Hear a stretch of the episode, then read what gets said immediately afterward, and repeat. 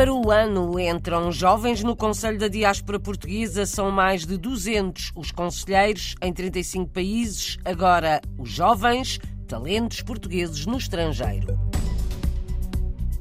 Carlos Fernandes é um goleador, agora treina o Benfica de Macau, foi o primeiro português a marcar golos na Coreia do Norte.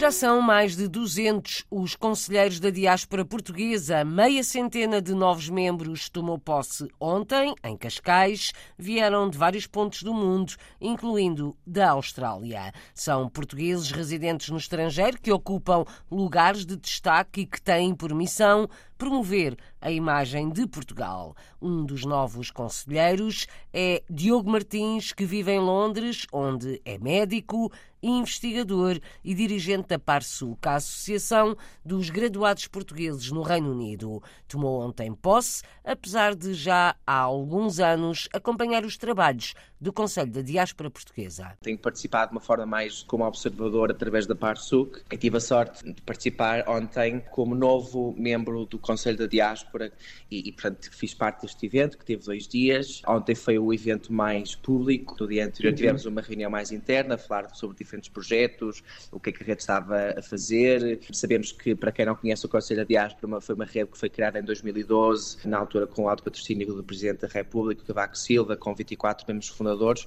Hoje somos mais de 200 conselheiros pelo mundo inteiro, 35 países, 5 continentes, fazemos uma série de coisas, nomeadamente o Euro-African Forum, Que é o mais conhecido, que é esta tentativa de estreitar as relações entre alguns países europeus e alguns países africanos em, em pontos temáticos muito estratégicos.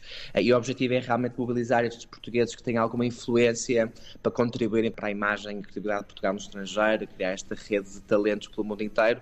Portanto, este foi um bocadinho o encontro anual desta rede. Falamos de muitas temáticas sobre a Europa no mundo, desafios para 2024, mas também projetos muito específicos. Por exemplo, a questão de tentar dinamizar um bocadinho mais a diáspora jovem, portanto, aquilo que é considerado uhum. para já uma diáspora em menos de 35 anos, mais ou menos, e como é que estes jovens talentos podem ser apoiados para se tornarem realmente pessoas de futuro e para contribuir para Portugal, ainda estando fora e de formas muito diferentes. Diogo Martins, um dos mais de 200 conselheiros da diáspora portuguesa, estão em 35 países, onde ocupam lugares importantes. Diogo Martins é médico em Londres e investigador. Já trabalhou para a Organização Mundial de Saúde e dirige a PARSUC, Associação dos Graduados Portugueses no Reino Unido. Ora, como é que são escolhidos os conselheiros da diáspora portuguesa? António Calçada de Sá, presidente da instituição, explica. O processo interno começa sempre por uma proposta, ou seja, eh, há um conselheiro que está num determinado país, numa determinada região do mundo, e esse conselheiro conhece outra pessoa, que é um executivo português, que é um empresário português, uma empresária portuguesa, portanto, esta pessoa passa para uma lista. A seguir, o que nós fazemos sempre é tratar de ver se essa pessoa está há mais de três anos fora de Portugal, ponto número um. Ponto número dois, nós, enfim, fazemos um pequeno chamado search, que é para não termos depois nenhuma surpresa desagradável de termos tido alguém vinculado a coisas que, de um ponto de vista eh, reputacional, depois possam, enfim, não ser as mais adequadas. Portanto, isso também faz-se, enfim, sempre, obviamente, com muita prudência, com muita cautela, mas faz-se. Depois disto, faz-se uma análise curricular e uma entrevista à pessoa. E depois dessa entrevista, no caso de haver um consenso, a direção aprova.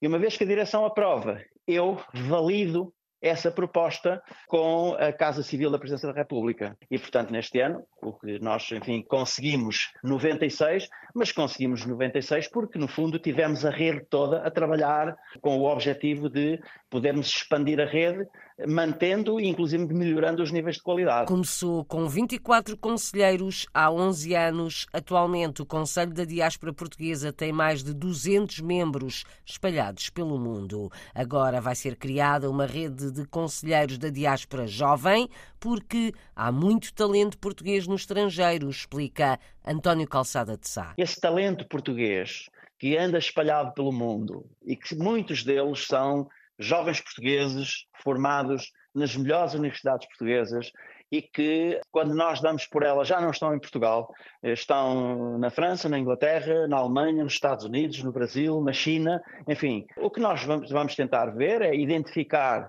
muitos destes talentos, portanto nós vamos começar agora com, enfim, com um pequeno grupo, de, que serão 30, que serão 50 aproximadamente, e o que nós vamos ver é estas pessoas, primeiro temos que ver uh, quem é quem, quais são as motivações, se têm a motivação para ajudar Portugal e para estar envolvido em projetos que tenham a ver com Portugal. Eh, normalmente a nossa juventude tem esse propósito e se encontrarmos projetos que sejam atrativos, eles certamente vão estar motivados.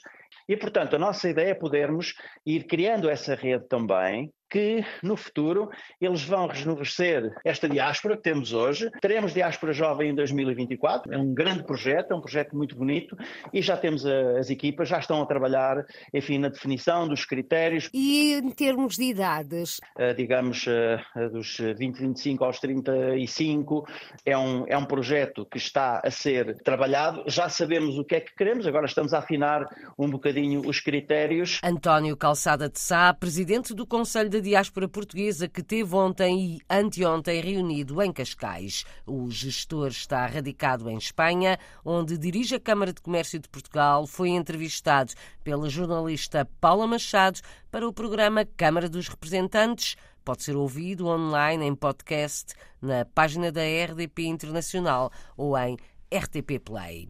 Muitos emigrantes regressam nesta altura do ano a casa em Portugal para passarem o Natal em família. Muitos vêm de avião, outros de carro, mas são cada vez menos os que param em Vilar Formoso. A antiga fronteira já não existe, foi ultrapassada por uma autoestrada, foi o que constatou esta manhã a reportagem de Jorge Esteves em Vilar Formoso. Já não é propriamente pela vila fronteiriça que entra a grande maioria vê-se muita entrada, de facto, de viaturas principalmente com matrícula francesa, suíça, alguma luxemburguesa e também alguma alemã.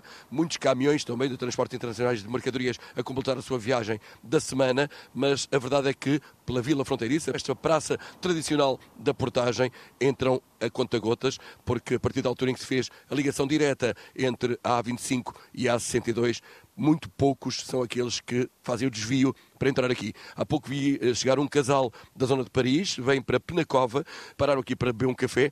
São dos poucos que vão parando por aqui. Já vi também uma família suíça a chegar. Relatam viagens tranquilas, um grande desejo de pisar solo português e de abraçar os seus na terra de origem e aquilo que vai passando é exatamente esta entrada a conta-gotas. Agora mais uma viatura de matrícula francesa vai aqui tentando encostar nesta zona, mas é isto, é um cenário completamente diferente daquele que acontecia antes da ligação por autoestrada, em que todos eram obrigados a passar por aqui e quase todos aproveitavam para parar na Vila Fronteiriça para fazer aqui o seu descanso mínimo, beber um café. Agora seguem e andam, quando muito param na área de serviço mais à frente, já em plena A25. Vilar Formoso deixou de ser uma paragem na chegada a Portugal de carro para quem vem de Espanha, França, Luxemburgo, Alemanha ou Suíça.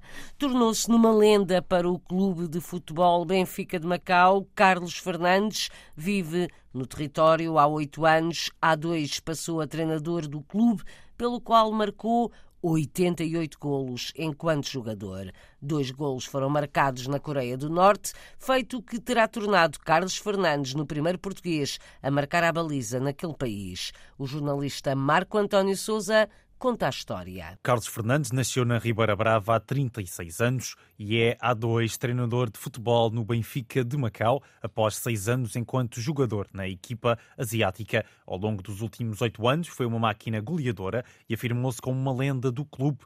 Em 66 jogos marcou 88 golos, dois deles na Coreia do Norte para a AFC Cup, a segunda maior competição de clubes na Ásia. Acho que, efetivamente, esse ter sido o primeiro não quero ser o único, espero que outras pessoas também tenham a oportunidade de ir à Coreia do Norte, mas acho que deve ser o primeiro português a ter feito um gol na Coreia do Norte. Em março de 2018, Carlos Fernandes entrava na Coreia do Norte para defrontar o campeão do país, uma realidade completamente diferente. A melhor forma de caracterizar a Coreia do Norte é como se fosse uma viagem ao tempo, onde as pessoas ainda vivem sem telemóvel, onde as pessoas ainda vivem sem redes sociais, onde não se vê publicidades na rua, onde a própria indumentária das pessoas é tudo muito igual, os cortes de cabelo também tinham um padrão. A preparação para o jogo também foi invulgar. Os atletas apenas prometiam que iam jogar no maior estádio do mundo. Foi um dia muito especial, porque nós não sabíamos uh, para onde íamos não tínhamos qualquer tipo de informação sobre o adversário. Até nem tínhamos a certeza se ia ser relva, relva natural, se ia ser relva sintética. A única coisa que sabias é que efetivamente era o maior estádio do mundo, que se situa na, na, na Coreia do Norte. E é verdade, o pude despenhar realmente o estádio enorme.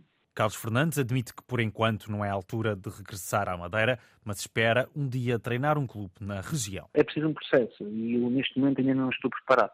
Eu investi muito aqui na Ásia, eu eu aprendi a língua chinesa, eu já tenho um conhecimento daquilo que é o campeonato chinês, eu quero fazer mais uns, uns 3, 4, 5 anos de China, formar-me também melhor como treinador e é claro que depois, quando surgir uma oportunidade, eu, eu quero mesmo treinar um clube aí na Madeira. Carlos Fernandes, um madeirense como nós pelo mundo, que já marcou na Coreia do Norte. Um trabalho da RDP Madeira, madeirenses pelo mundo, madeirenses como nós, para ouvir aqui também na RDP Internacional ou em RTP Play.